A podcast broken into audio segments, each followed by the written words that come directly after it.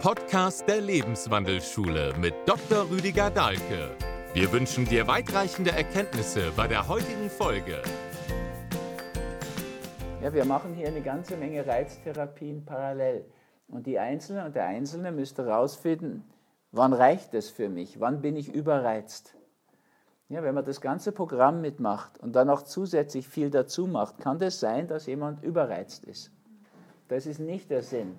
Ja, ich möchte es an der Kneiptherapie mal klar machen. Das ist so die Grundform der Reiztherapie.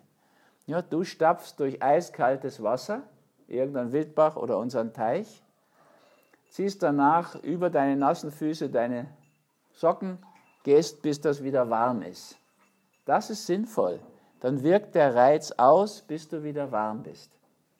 Ja, Monte Grotto sage ich euch das so eindrücklich. Da gehen wir in dieses eiskalte Kneippbecken und tauchen da durch.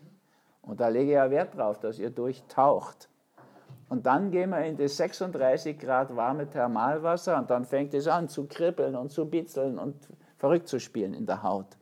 Ja, das ist unglaublich belebend für die Haut.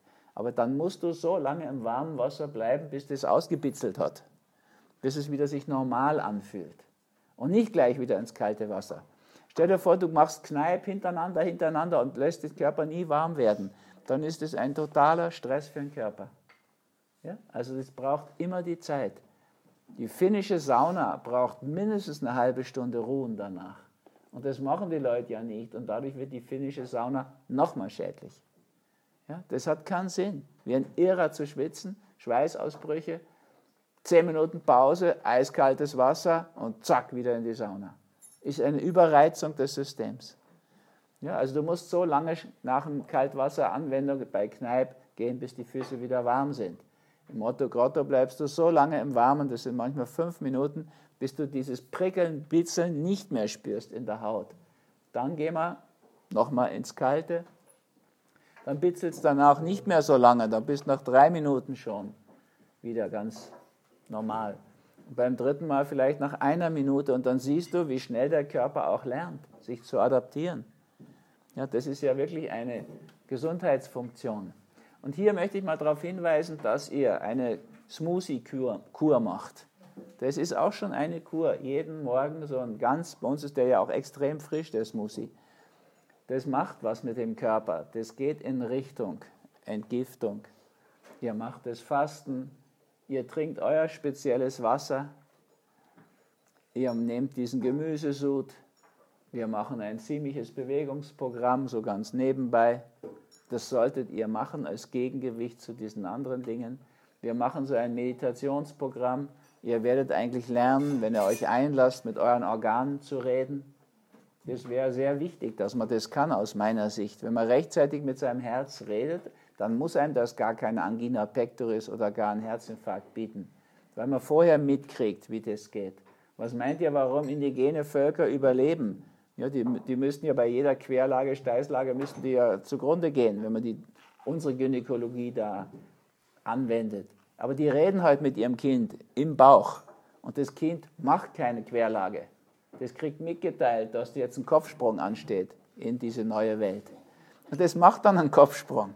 Ja, stellt euch vor, Querlagen bei den Inuit, Querlagen bei den Kung, Querlagen, egal, also bei den Overhimba. Das, das würde ja immer tödlich enden für Mutter und Kind. Das ginge gar nicht. Das geht deswegen, weil die mit ihrer inneren Stimme in Kontakt sind. Die sind so verbunden miteinander, auch mit den Kindern.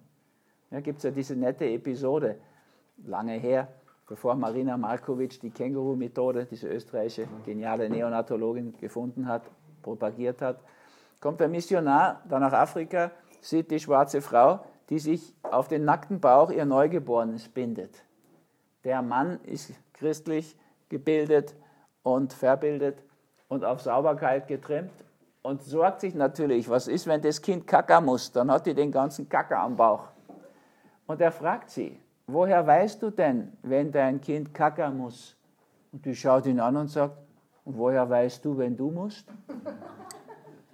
Ja, da merkst du, das ist eine ganz andere Wahrnehmungsart. Die ist so verbunden mit ihrem Kind, die spürt, wie in ihrem Körper, wenn das Kind muss, wenn es drückt. Deswegen haben die auch keine Sauberkeitserziehungsprobleme, kein anankastisches Charakterbild, die haben keinen Geiz und keine Gier. Das züchten wir mit unserer Sauberkeitserziehung und diesem ganzen Töpfchenproblem und so weiter. Ja, wir züchten ja viele Probleme. Das eine Töpfchen essen sie nicht auf, das andere kacken sie nicht voll und schon ist der Haussegen schief. Ja, da gehört schon viel Schwachsinn dazu, um das zu inszenieren. Aber wir haben den drauf, das ist unser Muster und wir brauchen es scheinbar. Ja, ein Kind hat Hunger und isst, wenn es Hunger hat. Und da braucht man sich nicht sorgen darum, ehrlich gesagt. Und das macht Kaka, wenn es Kaka raus will. Da braucht es schon unsere Intervention. Wenn natürlich die ganze Familie ums Töpfchen hockt und darauf wartet, dass der kleine Prinz seinen großen Wunsch absondert, wird der sich ja überlegen, ob er die jeden Tag so reich beschenken soll. Ne? Also wir machen da wirklich viel Komplizierung rein. Na, wie auch immer, hier laufen eine ganze Menge solche Reizkuren. Jetzt laufen viel, einige auch noch barfuß draußen, freut mich ja, wenn ich das sehe, weil dann kriegt er noch richtig Antioxidantien und weiß der Himmel, was ihr noch so dazu macht. Vielleicht Bewegungsprogramme, einigen reicht es nicht, die gehen noch mehr. Also einfach nur schauen, dass es zum Schluss nicht überreizt. Und die Sauna wäre eine Möglichkeit, es zu überreizen. Ich erzähle dazu mal eine Geschichte, die vielleicht abschreckend wirkt, aber das macht nichts. Wen sie, wen sie abschreckt, den soll sie abschrecken. Es ist noch in Oldstadt, da ist ein junger Modellathlet dabei, der für Geld Fußball spielt. Und der war noch nie beim Fasten, der kommt da wie die Jungfrau zum Kinder hin. Und der geht in die Sauna und bleibt natürlich auf oberster Sprosse 20 Minuten da drin. Das ist ja noch im Rahmen des Normalen. Und ausgerechnet, wie der rausgehen will, kommen zwei bildhübsche, nackte Mädels da rein. Na, so, der dreht sofort wieder um, zurück auf die oberste Sprosse und bleibt noch 20 Minuten da drin. Der hat jetzt 40 Minuten. Wie die Mädels gehen wollen, geht er schnell vorbei, dass er vor ihnen ist und zeigt denen mal, was ein Held, so ein richtiger Fußballheld, so alles drauf hat, geht in das Tauchbecken und taucht nicht mehr auf. So, der hat sein Leben zu verdanken der einen Frau, diesem Mädchen, die, die schreit hysterisch los. Lebensretten. Und die andere ist noch schlauer, die springt da rein und zieht den wieder raus. Und der ist nämlich mausetot, wie ich komme. Und ich komme, weil das hysterische Gebrüll von der so laut war, dass das bis zu mein Zimmer hörbar war. Und dann habe ich den reanimiert. Da war kein Herz mehr, da war kein Atem mehr, der war mausetot. So, das ist eine Überreizung. Das darf man nicht tun. Ja, also zu lange in der Sauna bleiben, dann so eine Aktion drauf. Und einmal habe ich es noch krasser erlebt, da war ich mit so einer Gruppe deutsche Lehrer in den USA, Contemporary America, so ein Seminar, meinte, mein Vater tut mir gut, bevor ich da studiere. Naja, und in Texas, in so einem Nobel College, alles klimatisiert auf 18 Grad, die sind ja da, also umso mehr Geld, umso kälter das Bad. Und die gehen sonnen, die Mädels gehen sonnen von der Gruppe, fast lauter Pädagoginnen. In Texas, mittags, 50 Grad. Egal, Sonnen. Und der mit natürlich. Die Jungs müssen dahin, wo die Mädchen sind, und, äh, unerwachsen. Und dann kommen die rein ins Bad und der geht ohne irgendwelche Vorbereitung auf ein 3 Meter, aufs 3 Meter Brett und springt da einen, ich weiß nicht, dreifach eingesprungenen Tulop oder was, muss eindrucksvoll gewesen sein und den bringen wir in der Urne nach Hause. Ja, in der Urne. Das ist Schluss. Und ein Sportlehrer gewesen, also ich habe ihn dann ja da liegen sehen, schaut drum, ein Modellathlet. Aber im Hirn halt einfach nur diesen Macho-Scheiß. Ja, und der hat ihn auch umgebracht. Hm. So, das als Abschreckung. Also keine solchen Mutproben oder so ein Quatsch, sondern einfach spüren, was ist in mir gut. Hätte er in seinen Bauch gespürt, hätte der Bauch ihm gesagt, du bist nicht abgekühlt, du bist schweißnass, Du, jeder anständige Mensch würde schon hygienisch gesehen duschen danach. Ja, bevor, aber nein, der muss denen eine Demonstration geben, was er so kann da an Schrauben in der Luft. Hm, das kann gefährlich werden. So eine blöde Situation kriegen wir hier schon nicht, haben wir noch nie gehabt. Aber eben gesagt, den einen habe ich mal reanimiert. Das ist ein ganz toller Psychiater geworden später, muss man sagen. Also, Nein, der, der Fußball, den, den Fußballer haben wir animiert, der hat am Nachmittag weiter teilgenommen beim Fastenkurs. Den Sportlehrer, den haben wir allerdings für die Inkarnation mal, haben wir das, hat er es beendet. Und da konnte ich nichts beitragen, außer ab und zu die Urne zu tragen. Wollte keiner tragen. Ne? Also, ist auch unangenehm. Ne? Der Frau, der hat ja zu Hause auch noch eine eigene Frau. Ne? Der hätte dieses Theater sich sowieso sparen können. Aber egal. naja, der Frau die Urne zu geben, war nicht so witzig. Ne? Ist ja schwer zu erklären, dass jemand in dem Alter noch 30 Jahre topfit so abtritt. Also Reize sind hilfreich, die reizen uns zu reagieren. Da bieten, sich, bieten wir hier einiges, aber wir dürfen das System nicht überreizen. Wenn ihr merkt, ihr fühlt euch so zum Bäume ausreißen, ich hatte es ja schon gesagt, tut das nicht. Die Bäume wollen nicht ausgerissen werden und macht auch keine Wahnsinnstouren. Ja klar, hier gibt es schon ganz schöne Hügel, wir machen ja hier auch Fastenwandern. Macht euch immer klar, wenn ihr rausgeht, ihr müsst auch wieder zurück und macht es ein bisschen unter dem, was ihr gewohnt seid. Wenn ihr Radl fahren wollt, jetzt haben wir diese Elektrobikes, könnt ihr ja nehmen. Da kann man auf dem Heimweg auch als Mann das Elektro-Ding dazuschalten. Dann fährt man ziemlich kommod wieder heim. Da kannst du bergauf Fahrtwind spüren. Das hast du noch nie erlebt als Radfahrer. Und klar ist eigentlich besser, ihr strengt euch an, aber bei so einer Fastengeschichte ist es schon gescheit. Man hat so eine Möglichkeit. Und macht nicht so Dinge, nur weil ihr verheiratet seid, dass ihr glaubt, ihr seid gleich fit. Das ist schwierig, wenn ein Pärchen gemeinsam Bergwandert, Radl fährt oder rennt. Ja, das ist oft so, dass sie von der Kondition schwächer ist und mittut. Das ist nicht gesund. Ja, in dem gesund ist im Sauerstoffgleichgewicht. Und wenn du da drüber bist, ist es ungesund. Ja, und hier könnt ihr das ein bisschen verstehen und dann anders regeln. Ja, das ist nicht so, so sinnvoll, dass sich der eine Teil langweilt. Also ich habe da auch ein Beispiel dafür, ein Pärchen aus Salzburg. Da sagt er mir, du, was kann das sein bei meiner Frau? Ich trainiere mit der schon 14 Jahre und die wird immer schlechter. Da kriegst als Arzt Angst, wenn du das hörst. Ja, die arbeitet auf einen Herzmuskelschaden hin. Naja, der, bringt, der geht nicht zum, er schickt sie nicht zum Kardiologen, was ich natürlich rate, dass einmal ein EKG gemacht wird, das Herz untersucht wird. Der bringt die mit, ein halbes Jahr später wieder zu so einem Kurs in Monte Grotto. Naja, also habe den so ein so ein Pulsmesser umgebunden da und das dann aufgezeichnet.